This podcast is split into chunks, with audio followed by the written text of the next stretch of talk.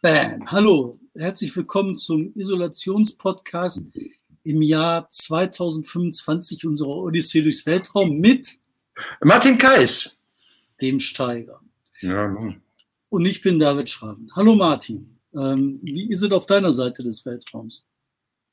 Ich kriege das hier noch nicht hin mit dem Spiegelbild. Ich will meine Haare machen. Es, es funktioniert nicht. Es macht mich irre. Es macht mich total irre. Egal. So, ähm, ich sehe einigermaßen, hm, naja, schon langhaarig aus. Äh, es sieht hier gut aus. Äh, Wetter ist schön, Leben ist schön. Ähm, mir geht so langsam die Altersstruktur verloren, weil ich ja keinen Arbeitsplatz habe, zu dem ich hinfahren muss. Ich muss mich ja jeden Morgen intrinsisch selbst motivieren. Und das ist nicht immer so einfach.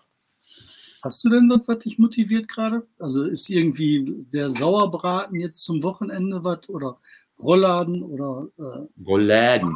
Nö, das ist äh, so, so konkret auf Ostern bezogen. Ähm, ich werde mich morgen vor den Fernseher hocken und den Papst lauschen. Nee, da habe ich nicht so viel. Man, man, man trifft sich in dem Rahmen, in dem ich mich treffen darf. Um das mal so zu sagen. Ich wohne ja alleine, muss ich ja sagen. Hier, mit diesen Büchern, diesem wunderbaren, nee, da, diesem, oh, dieses Spiegelbild, ich, mit diesem wunderbaren Schnitzel. Weißt du, was das ist? Das ist das Ruhrgebiet.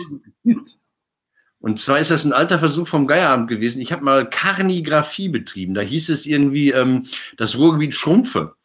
Und äh, das war, als Lady Gaga gerade ihr Fleischkleid gemacht hat. Und da dachte ich mir, früher hat man doch aus den Gedärmen von Schafen die Zukunft gelesen. Dann haben wir einfach mal so, so, ein, so ein Schnitzel in Form des Ruhrgebiets platt geklopft und während des Geierabends schrumpfen lassen. Und das ist sozusagen das wissenschaftliche Ergebnis. So schrumpft das Ruhrgebiet. Das, das ist Fleisch. Mein Notvorrat, wenn was ist. Ist das jetzt mumifiziert? Oder ja. Ich war damit auch im äh, Museum für Naturkunde in Dortmund und habe die Wissenschaftler da gefragt, wie ich das konserviere. Das ist alles, es ist hoffentlich konserviert. Also wenn nicht, dann gebe ich sie im Museum und sonst sich damit rumschlagen. So, das sterbende Leben. Äh, worüber reden wir heute? Über deine Deko im Hintergrund. Ich würde gerne reden über äh, Armin Laschet. Absolut. Du weißt, ich rede immer über Laschet sehr gerne. An zwei Stellen oder drei Stellen. Eins, zwei, drei. Drei, drei Punkte habe ich bei Laschet. Okay, das erste ist äh, die, das Ende der Soforthilfe. Was sagst du dazu? Ich habe da was beantragt und ich habe auch Nachricht bekommen und habe dann nachgeguckt, ob ich denn nicht auch diesen Leuten da auf den Leim gegangen bin. Bin ich anscheinend nicht. Ich habe aber äh, kein Online-Banking mehr. Ich müsste jetzt zu meiner Sparkassenbankfiliale gehen, um nachzugucken, ob Geld drauf ist. Wieso hast du kein Online-Banking? Bitte? Wieso hast du kein Online-Banking? Ach, weil es mal irgendwann Schwierigkeiten gab. Ich habe ja sowieso das tolle Vergnügen. Ich wollte ja ähm, auf Empfehlung ähm, aller berührungslos bezahlen über NFC, also Near Field Communication, du berührungs, zack, einmal über den Terminal bis 50 Euro, ohne irgendwas anzupacken, zu bezahlen. Dann ist mein NFC-Chip kaputt. Das war ein bisschen kompliziert mit der Bank, das zu verhandeln. Ich hätte Ihnen das vorher sagen können, ja, ja, ja, und dann schicken Sie mir eine neue Karte. Was Sie vergessen hatten, äh, mir zu sagen, ist in dem Moment, wo ich gesagt habe, ich brauche eine neue Karte, ist die alte gesperrt. Also im Moment muss ich alles mit Bargeld bezahlen. Und was die Banken dann auch so gerne machen, ist dann nehmen sie dir eine Gebühr dafür ab, dass sie dir eine Euro-Checkkarte zur Verfügung Verfügung stellen, die funktioniert. Da habe ich gesagt, nee, nee, nee, nee, nee, nee, nee, nee, so machen wir das jetzt mal gar nicht. Egal. Also ich ja, habe jetzt Cash in the Dash und ähm, versuche damit klarzukommen. Äh, was war die Frage? Achso, warum ich Online-Banking habe? Ja. ja nee. Kein Online-Banking habe, ja. Nee, die Frage war, was sagst du zu Armin Laschet und dem Stopp der Soforthilfe? Ja, unprofessionell gearbeitet, wie so vieles in NRW, mit heißer Nadel gestrickt. Größte Bundesland der Welt am arschigsten, die kriegen das nicht hin. Also es ist peinlich. Gut, es ist natürlich auch peinlich für, ist es peinlich für Antragsteller, wenn sie auf so eine Phishing-Seite reinfallen? Weiß ich nicht, keine Ahnung. Ähm, andere Bundesländer haben es anders geregelt. Ja. Also da muss man was downloaden und sich äh, irgendwie ausweisen, keine Ahnung. Ich glaube nicht, dass das von Bundesland zu Bundesland großartig Doch, Problem ist. ist haben, Sie, haben Sie am Karfreitag in den Nachrichten durchgegeben, wie meine Oma gesagt hätte. Haben Sie in den Nachrichten gebracht. Ja, ja, dann lachen sich kaputt. Ja, andere haben andere Probleme. Ich glaube wirklich, das ist so, so scheiße passiert. Wenn man halt schnell unkompliziert helfen will, hast du halt auch schnell viele unkomplizierte Gangster, die halt Gangster-Sachen machen. Ne? Also nochmal, äh, guck das mal nach. Also äh, ich glaube, Baden-Württemberg und Bayern haben explizit gesagt, uns hätte das nicht passieren können, weil da Sicherheitsschranken eingebaut sind. Kann ich nicht beurteilen. Ähm, beurteilen kann ich, dass diese 9000 Euro Sozi Soforthilfe für Solo-Unternehmer viele in meiner Branche total durcheinander bringen. Also alle haben das Geld gerafft erstmal, haben das auf ihrem Konto geparkt. Und wenn ich die Rechtslage richtig verstanden habe, streitet man sich darum, ob uns das Geld überhaupt zusteht, weil es für Betriebsmittel aufgewendet werden soll und nicht für die Lebenshilfe. Sag. Ja, also ich finde, so viel Streit gibt es da gar nicht, sondern das ist halt Betriebsmittelgeld. Und das haben die halt ähm, in NRW gesagt, so, ihr kriegt das. Und dann haben sie gesagt, so, ja, aber wir müssen mal gucken, weil eigentlich ist das ja nur für Betriebsmittel. Ja. Und der, ähm, der, ich meine, alte Meier oder so, ne? Ich weiß nicht genau wer. Also einer aus der Bundesregierung, der hat dann gesagt, nee, Moment mal, Freunde, ähm, wenn das für Lebensunterhalt gedacht ist, wenn ihr denkt, das ist für Lebensunterhalt, dann äh, und ihr braucht das Geld, dafür gibt es die Sozialhilfe, ne? oder beziehungsweise hat ja.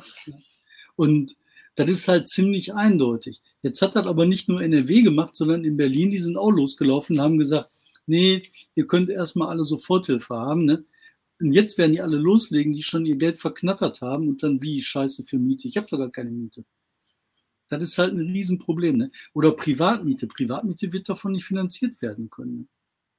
Werden wir sehen. Also ähm, die. Du das Geld jetzt schon verknattert? Ich habe das Geld nicht verknattert. Nö. Also ich werde da, werde da natürlich investieren. Also ich werde meine Homepage umgestalten, ich werde Leasingverträge mit technischen Geräten und mit Autos abschließen. Ich werde den Privatjet, mit dem ich immer zum Podcast düse, werde ich dann stärker absetzen können. Das ist Geld in drei Tagen weg. Nein, das ist keine Lösung. Also es ist keine Lösung, es ist keine Lösung. So, klar, Hartz IV, ja, das ist die, das ist die Lösung. Ähm, meine Sorge ist, wir planen ja mit dem Geieramt auch verantwortlich. Wir, wir haben ja schon mehrere Kerzen aufgestellt, sind glücklich dafür, dass der Shutdown, Lockdown, wer auch immer erst nach Aschermittwoch kam, dass wir unsere Saison noch zu Ende spielen konnten. Aber ähm, ich weiß nicht, ob die Leute sich, die, die nicht in der Kultur tätig sind, sich das so klar machen. Es sind im Grunde auch Sachen gefährdet, die erst nächstes Jahr wieder aktiv werden, weil ähm, also so, so die, die, die Äußerungen der Politik deuten ja darauf hin, dass bis bla bla bla keine Großveranstaltungen stattfinden können, dass solche in Sälen auch nur bedingt stattfinden können. Und man muss irgendwann anfangen zu planen. Das sind alles freiberufliche Menschen. Ich muss mit denen verhandeln, dass sie eine Perspektive haben. Also ich muss sagen, liebe, also wir, ich bin nicht der Chef oder so, wir müssen uns darüber einigen oder darauf einigen, dass wir das versuchen und dass wir eventuell im, im Januar da mit nichts stehen. Also und ähm, wir haben jetzt so ein atypisches äh, Beschäftigungsverhältnis, weil wir das meiste Geld zwischen November und, und, und Februar verdienen mit dem Geierabend. Ähm, aber wenn das gefährdet ist, ist alles gefährdet. Und dann müssen die Leute, und das sind ja so, summa summarum sind das 25 Leute, die beim Geierabend daran beteiligt sind, dass diese Show zustande kommt, dann werden sich viele was Neues suchen müssen. Und dann stehen die uns nicht mehr zur Verfügung. Dann müssen wir, müssen wir echt sehen, wie es weitergeht. Und ich glaube, dass da sehr, sehr viel kulturelles äh, Wissen und Können zerschlagen werden wird. Das ist, das ist noch dramatisch. Und da geht es nicht um die paar Euro, um die 9000 Euro oder um, um Hartz IV oder sonst irgendwas, sondern äh, das ist nachhaltig dann kaputt. Ist halt ein Jahr ausgesetzt. Nee, dann ist es kaputt, David. Ist nicht ausgesetzt, dann ist es kaputt, weil die Leute von irgendwas leben müssen. Und äh, ähm, viele, die im, im Freien sind, die suchen sich dann irgendwas anderes. Die gehen in irgendeine Verwaltung oder, oder werden festangestellt im Kulturamt sowieso oder was weiß ich. Diese freie Szene wird zerschlagen werden. Da, wird, da werden auch einige Häuser nicht mehr existieren, wo du es gewohnt bist hinzugehen. Es gab jetzt äh, gestern am Karfreitag in der WAZ, die, nee, nee, nee, in der Süddeutschen gab es das Interview mit dem, mit dem Chef von Rot-Weiß Oberhausen, der nebenbei auch das Ebertbad betreibt. Der sagt, okay, wir fangen wieder klein an mit einer Veranstaltung im Monat und ich putze selbst das Klo. Ähm, das kann er machen, das können aber nicht alle machen. Ja. Also da sollte man sich nichts vormachen, da wird einiges, einiges im Arsch sein. So, und ja. ich weiß nicht, ich kann, dir, kann das nicht weiter ausführen, weil, weil es geht um Leben und nicht um mich, aber es ist auch möglich, dass sowas wie der Geier und von mir, ich will nicht über die Kollegen in, in Köln reden, aber das so Sachen wie, wie eine Stunksitzung, die halt ganz viele freie Leute vereint. Ich rede jetzt nicht über äh, Musikschullehrer, die nebenbei eine Jazzband haben. Ob die jetzt ihre Jazzband betreiben, da mit drei Zuschauern und, und, und 100 Euro Gage für sechs Musiker, das ist, das ist immer dahingestellt. Das wird sich nicht großartig ändern. Aber wenn du, wenn du ein freies Theater hast, wo du sechs Wochen proben musst und wo du äh, sechs Wochen dann die Leute irgendwie auch entschädigen, bezahlt werden die meisten nicht, entschädigen musst. Und ähm, wenn du da Bühnenbildner brauchst, Musiker brauchst, und Kostümbildner und und und brauchst, die werden nicht mehr da sein, alle. Punkt. Ist so. Also da können wir irgendwann mal im November drüber reden und gucken, was dann alles kaputt gegangen ist, aber es wird so sein. Es ist. Also selbst die Presse kackt ja ab, komischerweise. Also so überall Kurzarbeit, obwohl jetzt die, die Zugriffszahlen auf Online-Portale riesig sind. Aber es ist ja anscheinend kein Geld im System, um das zu finanzieren, oder? Nein, überall Kurzarbeit. Also ich glaube, Korrektiv ist im Moment der einzige Laden, wo keine Kurzarbeit ist. Die haben hm. überall, flächendeckend. Zeit, Spiegel, überall. Süddeutsche weiß ich jetzt nicht. Ja. Im Handelsblatt, überall. Also schon ein Massaker. Aber ich glaube immer noch, das ist halt so ein Ding, das passiert, das ist wie so eine Welle. Und man könnte dieses Jahr vier Monate kürzen. Dann hat das Jahr nur acht Monate. Und dann wird das weitergehen. Die Wirtschaft war doch nicht schlecht. Wir hatten doch keine schlechte Situation. Wir hatten einfach nur jetzt Pech. Ein paar Monate war halt nichts. Also schlechte Monate. Also ich wollte jetzt das Negative mal rausgekotzt haben. Ja. Wir werden irgendwann mal mit. Lass mich mal was Positives erzählen. Ja, mach mal.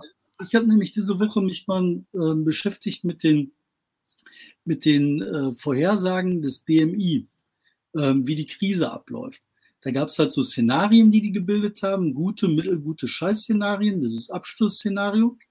Und da hatten die halt ein Szenario, ähm, das war das Abgrundszenario. Ne? Das hieß, das wird so scheiße, wir sterben so viele und die Wirtschaft wird zusammenbrechen, das ist der wirtschaftliche Zusammenbruch Deutschlands.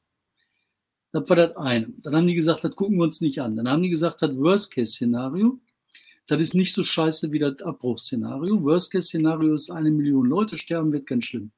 Die Prämisse für dieses Worst-Case-Szenario war, dass es bis äh, Mitte April gelingt, irgendwie die Zahlen, ähm, die Verdoppelungszahlen auf, was weiß ich, sechs oder sieben oder acht Tage zu kriegen. Das gute Szenario, das war halt so, wir machen zwei Monate quasi den Laden dicht, gucken dann wieder langsam, wie wir rauskommen aus dem Gewürge. Und im guten Szenario haben die gesagt, da schaffen wir das ähm, irgendwie bis Mitte April auf neun Tage die Verdopplungszahlen zu erhöhen. Und was haben wir geschafft? Wir haben jetzt Mitte April, wir haben es hingekriegt, die Verdopplungszahlen auf 16 Tage zu heben. Die ganzen Maßnahmen, die ergriffen worden sind, haben funktioniert. Wir haben die ganzen Krankenhauskapazitäten hochgebracht. Die Katastrophe ist abgewendet. Deutschland hat es geschafft. Glaubst du? So irre. Ja, klar. Wir haben einfach nur. Es geht um Fetten und Aufräumen. Es gibt diese Heinsberger-Studie, ne? Über die hätte ich jetzt noch geredet. Also, wo, wo Laschet, hey, hurra, irre Politik treibt. Also der hat ja, ich glaube, das ist ja mittlerweile Konsens, der hat ja den Einstieg in die Corona-Geschichte total verpasst. Und jetzt versucht er nach vorne zu kommen ähm, und er will jetzt zu Ostern dann sozusagen die frohe Botschaft, hey, es gibt nicht nur Hoffnung, sondern äh, das Licht ist in der Welt. Halleluja, nicht nur Jesus ist auferstanden, wir sind es auch äh, zu verbreiten. Die Heinzberg-Studie, ich habe mir die auch erst angehört und dachte, ja, hört sich gut an. Ich habe mich sehr gewundert, dass man nach nur einer Woche da rumprutschen im, in, in Gangelt auf einmal schon wissenschaftliche Ergebnisse präsentieren kann. Weil normalerweise es ja mindestens sechs Wochen dauert, bis du überhaupt das Design einer Studie erstellt hast, bis du weißt, was will ich erforschen, wie will ich es erforschen, mit welchen Mitteln will ich es erforschen, welche Prämissen habe ich und so weiter, welche Thesen habe ich und so weiter.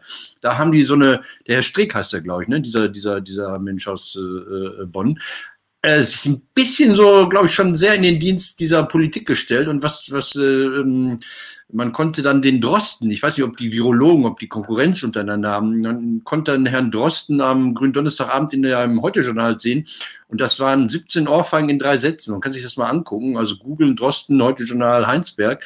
Äh, der hat das ja in Grund und Boden geredet, das Ding. Hat gesagt, das, das gibt's überhaupt nicht. Wir wissen nicht, wie die zu den Ergebnissen kommen. Man kann die nicht überprüfen. Das ist keine Wissenschaft. Das ist irgendwie ein Zwischenbericht, der irgendwas sagt, der nur was sagt über Heinsberg oder über Gangelt, der nichts sagt über die Welt und über Deutschland und über sonst irgendwas. Ähm, wenn ich dann noch höre, dass man da mit riesigem Aufwand das äh, PR-mäßig begleitet hat, also dass, dass Michael Mronz und Kai Diekmann mit ihrer Story Machine, Machine PR-Arbeit gemacht haben für dieses Ding, dann frage ich mich schon, das ist keine Wissenschaft, also für mich, das ist äh, Propaganda. Das finde ich übel. Ja. ja. Also mein Eindruck, ich, hab, ich bin kein Wissenschaftler. Ich, ja. Die fühlen da rum und wollen, wollen nach vorne kommen. Weil, hast du es gelesen, Söder, was wie hoch die Zustimmung für Söder ist in Bayern? Ja. Sag mal, schätze mal. Wie viel Prozent? 94. 94. Das ist ein guter Mann. Ja, aber der, der, also so, so da ist natürlich Laschet jetzt irgendwie so in der Hinterhand und muss nach vorne kommen. Also ich finde diese, diese Heinzfeld-Studie heftig. Dieses, hm? dieses Politisieren von allen möglichen Sachen immer nur so politische Blick darauf haben, finde ich ein bisschen schwierig. Also ich kann mir schon vorstellen, dass die in Heinsberg irgendwas gemacht haben, rausgekriegt haben oder nicht. Weiß ich nicht, interessiert mich auch nicht besonders. Ne? Ja, aber du gehst ja von der Hoffnung aus, die du mit Zahlen stützt. Ja, aber die grade, Zahlen. Was ich gerade erzählt habe, war eben ähm, so eine Hoffnung, die sich daraus stützt, dass halt Szenarien angenommen worden sind und das gute Szenario übertroffen worden ist. Das ist halt was, was man nachvollziehen kann, was überall nachlesbar ist. Diese Geschichte da in Heinsberg, das Einzige, was für mich daraus relevant war, war, dass die äh, relativ hohe Durchseuchungsraten hatten, also viele Leute das wohl gehabt haben. Aber die wird ja auch angezweifelt, David. Auch die wird ja angezweifelt, diese hm. Zahl. Da sagt, der, sagt ja Drosten, das sind Markierungen, die können auch andere Coronaviren betreffen. Das weiß man gar nicht genau. Ja. Und hat gesagt, äh, wenn man, wenn man immer in einem Haushalt sieben Leute testet, äh, dann hast du natürlich sieben Leute, die ähm, äh, positiv reagieren. Das ist aber nichts, was den Querschnitt der Bevölkerung angeht. Also das wird sehr ja. diese Studie. Ja, aber Martin, guck mal. Das eine ist, die machen was in Heinsberg, das andere mhm. ist, das hat eine Aussage für Deutschland.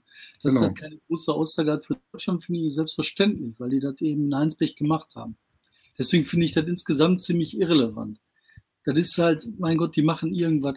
Was ich halt viel wichtiger finde, ist, dass die Verdopplungszahlen ähm, nach oben gegangen sind und dass wir das in Deutschland hinkriegen und dass ich große Hoffnung habe, dass wir tatsächlich ähm, in absehbarer Zeit nach dem 20. April anfangen können, das alles wieder gemütlich hinzukriegen, aufzubauen.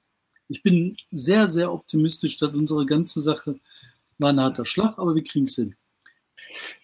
Gut, das ist der politische Wille hier in NRW auch. Das ist ja, glaube ich, meine Idee, dass, dass, dass Laschet sagt, ähm, der Söder war der harte Hund irgendwie und dieses Feld ist bestellt, da komme ich nicht mehr drauf. Wo kann ich mich profilieren? Dann ist es halt, ich bringe die Botschaft der Öffnung mit aller Gewalt irgendwie in die Öffentlichkeit. Ob das so funktioniert, weiß ich nicht. Ob da nicht die Zahlen sofort wieder hochgehen. Jetzt, also.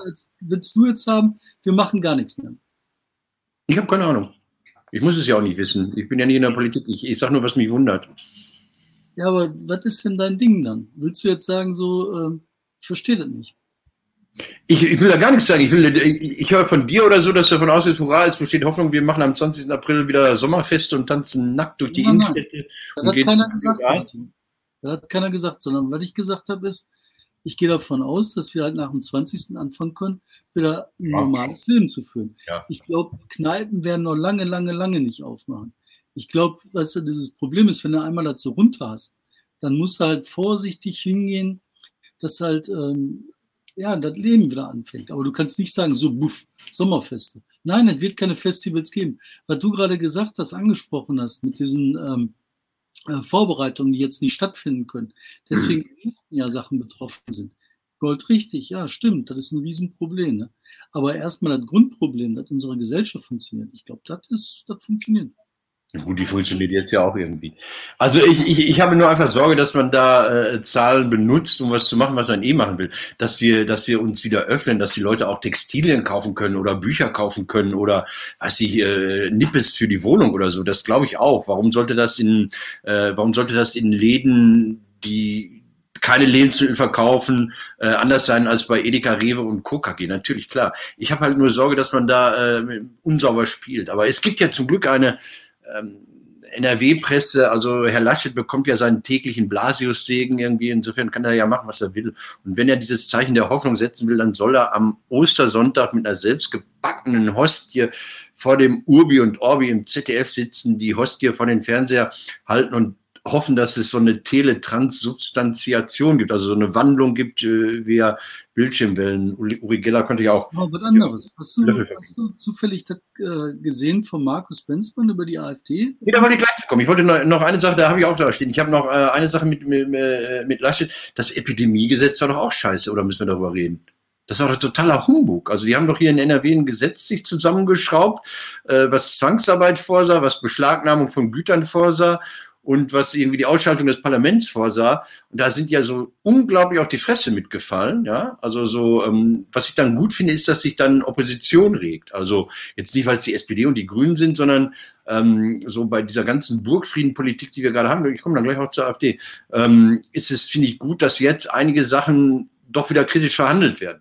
Also wenn in Berlin die Philipp Neri-Kultgemeinde da einen Gottesdienst feiern will, mein Gott, dann sollen sie es machen, weil äh, Sterbehilfe ist ja mittlerweile auf dem Weg legal zu werden. Also man kann ja Sterbehilfe auch dann leisten, wenn kein Leiden vorliegt, heißt es ja in der Entscheidung des Bundesverfassungsgerichts. Das sollen sie machen. Aber wenn in MacPom zum Beispiel Leute darüber klagen, erfolgreich klagen, dass sie als Mecklenburg-Vorpommeraner äh, innerhalb des Landes sich bewegen wollen und damit Recht bekommen, dann ich, das sind so kleine Signale, dass Demokratie weiter funktioniert. Und so sehe ich das in Düsseldorf mit dem Widerstand oder mit der Ablehnung des Epidemiegesetzes, wie es vorgesehen war, auch. Es gibt dann allerdings auch Sachen, wo ich mich frage, hast du Karfreitag, hast du mal in WDR reingehört, Verkehrsnachrichten? Stau auf dem Weg in die Niederlande. Komm, AfD. Nein, die AfD, und dann, dann komme ich zu deinem Benzmann-Beitrag. Äh, die AfD hat ja, ähm, die war ja wieder ausgeschlossen. Also man hat dann ja in Düsseldorf gesagt, bei dieser Umformulierung des Epidemiegesetzes, ist ja nichts übrig geblieben von dem Gesetz, da bauen wir alle, mach dir mal einen Kaffee gleich, da bauen wir alle äh, Fraktionen ein, nur die AfD war außen vor. Und wie hat die AfD reagiert? Sie hat dann irgendwie dafür gesorgt, dass über das Gesetz nicht abgestimmt werden konnte. Also hat gesagt, ja dann, wenn ihr uns ausschließt, dann werden wir mal unsere demokratischen Rechte wahrnehmen und dann wird es nach Ostern darüber bestimmt. Das war AfD in Düsseldorf, das hat man selbst verursacht und äh, dann ist es so gekommen. Jetzt kommt die Benzmann-Geschichte. Erzähl. Ja, ich fand das ganz spannend. Der Markus sagte halt, der hat so beobachtet in den letzten Tagen, dass in der ganzen Corona-Geschichte die AfD ihre ähm, Resonanzräume verloren hat. Ja. Die ganzen Blogger, Tichis, KenFM und diese ganzen Pappnasen, die äh, fallen halt aus. Die sind nicht mehr für die AfD ähm, da und plappern deren Scheiß nach. Und das ist halt sehr interessant. Ne? Du hast, ähm, weiß ich nicht, du hast bei den AfD so Leuten gehabt, die haben gesagt, so, oh, scheiße, Grenzen zu. Damit haben sie aber erstmal zugegeben, dass es Corona gibt als Problem und als Bedrohung. Und äh, KenFM und Konsorten, die haben ja verbreitet, wie äh, Corona ist so eine Erfindung, ist so ein Gehorsamsexperiment. Ne? Ganz grauenhaft. Gehorsamsexperiment finde ich gut, ja.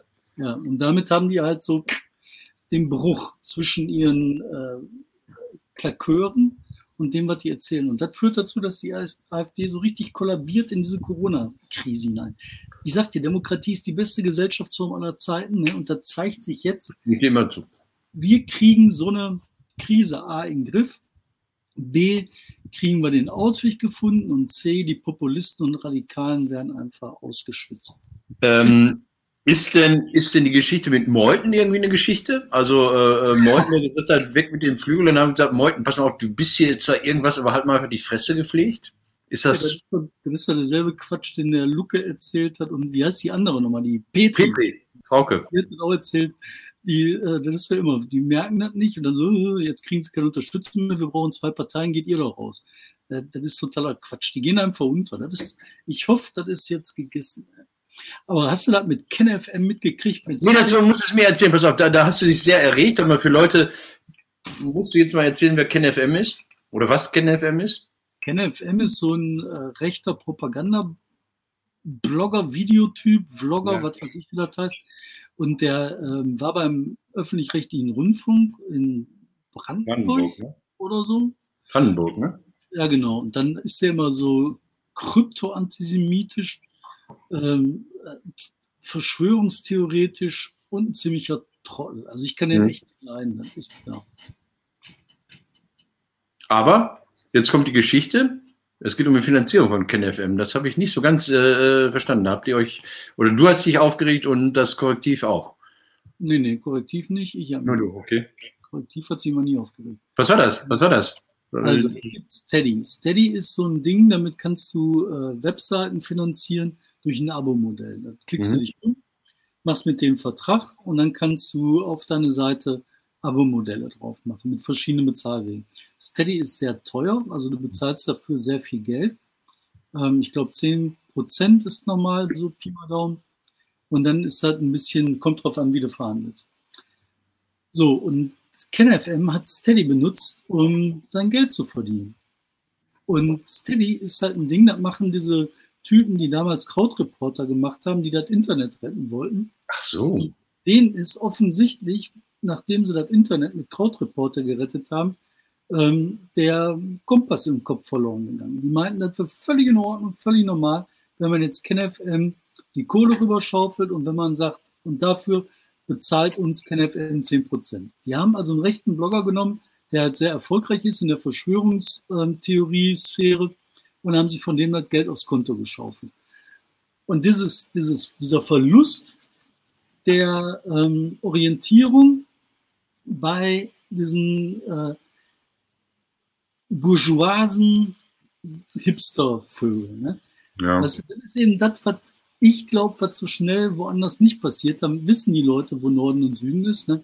Und die kommen dann nicht auf die Idee zu sagen, ah, guck mal, ein Blogger, da können wir uns ordentlich Kohle abzwacken. Das ist ja ein rechter Typ, ne, der hat doch viel Publikum, ist so in Ordnung. Und dann sagen die, ja, wir sind eine Plattform, wir können ja nicht ausschließen. Doch, könnt ihr. Ihr seid nicht Monopol, ihr seid nicht, äh, weiß ich nicht, der Bahnhofskiosk, der nur einen Kiosk hat und deswegen ja. Mieten verkaufen müsst. Ihr seid ein scheiß privater Anbieter und ihr könnt sagen, nee, KenFM machen wir nicht. Und das Lustige ist, diese bourgeoisen Typen, die haben gleichzeitig auch Übermedien, Niggemeier und so an Bord. So. so. Leute, die halt wirklich die ganze Zeit nur mit, mit Korinthenkacken beschäftigt sind, um zu sagen, der ist gut, der ist böse, der ist. Und was machen die, wenn es um die Kohle geht und die können reingreifen in den Topf? Sind die sofort mit beiden Händen drin? Das sind, also, und da habe ich mich geärgert, ja. Sag mal, äh, das verstehe ich. Ähm, Thema Ärgern bei mir ganz privat einfach mal. Ich habe äh, in den Quarantänezeiten auch einfach auch mehr Leute rausgekickt, mit denen ich bisher noch irgendwie bei Facebook verbunden war. Nee, es hieß ja immer, sei nicht nur in deiner Filterblase, guck auch mal nach links und nach rechts. Und ich muss sagen, diese ganze ausländerfeindliche Scheiße, diese rassistische Scheiße, diese diese Verschwörungsscheiße, die interessiert mich gar nicht mehr. Und ich möchte auch nicht, dass die irgendwie äh, bei mir auftauchen. Ich möchte das nicht. So ein Knopf immer so neben brauche ich nicht mehr. Ne? Ist mir ja, man, man, hat immer gesagt, nee, man, man sollte offen bleiben. Ich will da nicht offen bleiben. Die verseuchen mein, mein, mein Haus. Das will ich nicht haben. Ja. Erzähl mal was apropos Haus. Wo bist du, David? Du hast einen schönen Hintergrund. Und du hast die beste mein, Kamera.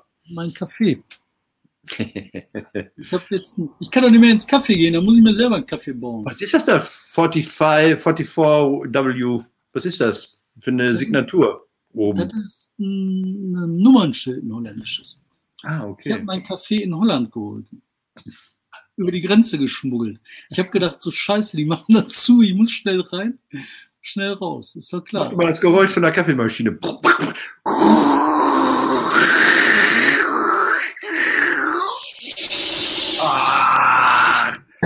das ist groß, das ist geil. Ist das jetzt Privatvergnügen oder ist das für die Zeit, wenn das mit dem Journalismus nichts mehr bringt? Ach, erstmal ist das meine Kaffeemaschine, mit der ich jetzt viel Kaffee trinken kann. Und dann mal gucken, was passiert. Man könnte auch ein Geschäft machen. Hm? Ich will, will, bevor ich äh, zu den Oster-Urbi und Orbi-Grüßen komme, ähm, noch eine schlimme Geschichte erzählen, die mir begegnet ist.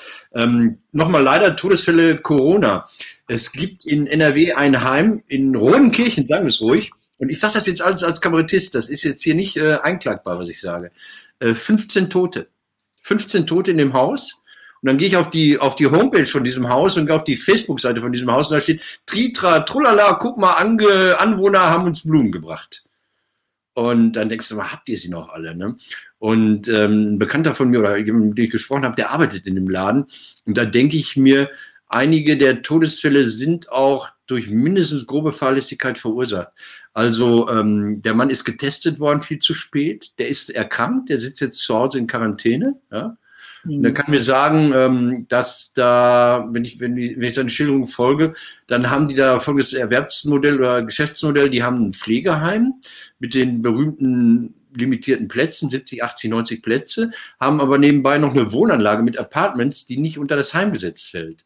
Das mhm. heißt, wenn Leute äh, äh, zuständig sind für die Wohnanlage, müssen die auch nicht so Quarantäne und, und, und hygienemäßig beobachtet werden wie jemand, der im Heim arbeitet. Aber wenn du jetzt outgesourcete Kräfte hast im Reinigungspersonal und im Küchenbereich, dann geht ein nicht gecheckter Mitarbeiter des Küchenbereiches morgens rum und verteilt das Frühstück in den Apartments und geht nachher in den Pflegebereich. Das heißt also, er schleppt alle Bakterien und Viren und Pilze und was es alles gibt, quer durch die Häuser und man ist äh, nicht dazu in der Lage, das äh, abzustellen. Und ähm, dieser Mann, der wollte dann ähm, äh, die Arbeit wieder aufnehmen und fühlte sich nicht gut. So, das war, der ist irgendwie getestet worden, wie alle dann, als, als es schon die ersten Toten gab.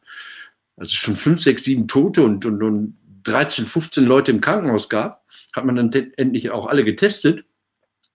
Und da war das Ergebnis noch nicht da, aber er sollte wieder zur Arbeit kommen und er fühlte sich ganz schlecht und, und, und fuhr da zur Arbeit und kurz bevor er das Haus betrat, hat er dann da angerufen und hat gesagt, ey Leute, das wird nichts, ich fühle mich erkältet, ich kann nicht kommen. Und da wurde ein unheimlicher Druck auf ihn ausgeübt, dass er doch jetzt äh, bitteschön zur Arbeit erscheinen soll und sich so nicht so haben soll.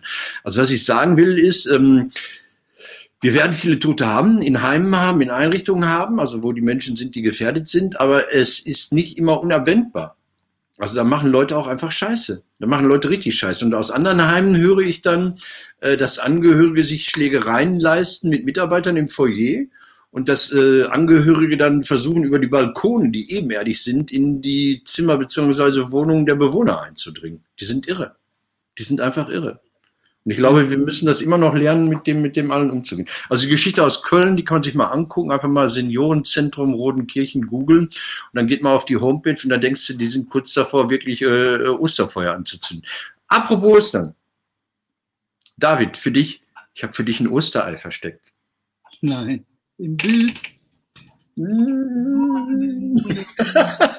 Pass auf. Hm?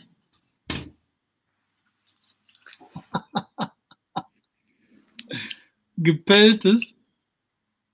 Das ist das leider überstrahlt. Wie kriegt man das denn hin, dass das nicht so überstrahlt ist? Ah, Jetzt sieht mein Osterhase natürlich aus wie ein Kätzchen. Guck mal, ich kann nicht anders. Mhm. Super schön. Ja, für dich. Ähm, hast du noch was?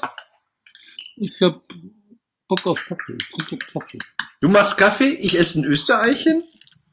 Und ähm, wir sehen uns wieder. Aber ist das nicht irre, dass Ostern, ne, das Fest der Wiederauferstehung, ja. zusammenfällt mit dem, äh, mit dem, mit der Bewältigung der Corona-Krise? Nein. Das ist, da ist der, Laschet hat ja lange bei der katholischen Kirche den Journalisten gegeben. Da weiß Laschet, wie Ostern funktioniert. Das ist Propaganda, glaubt's mir. Glaub, jetzt könnte ich ja böse sagen. David, David, jetzt mal böse, du als alter Antifaschist.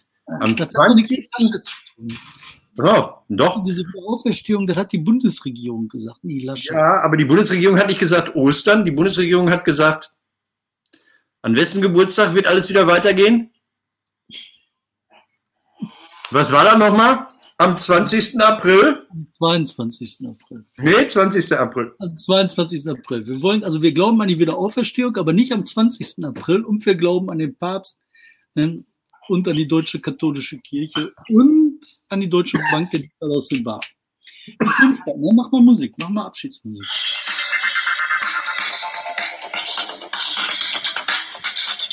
Ostern, Obi, Orbi und Karneval. Dicke Eier.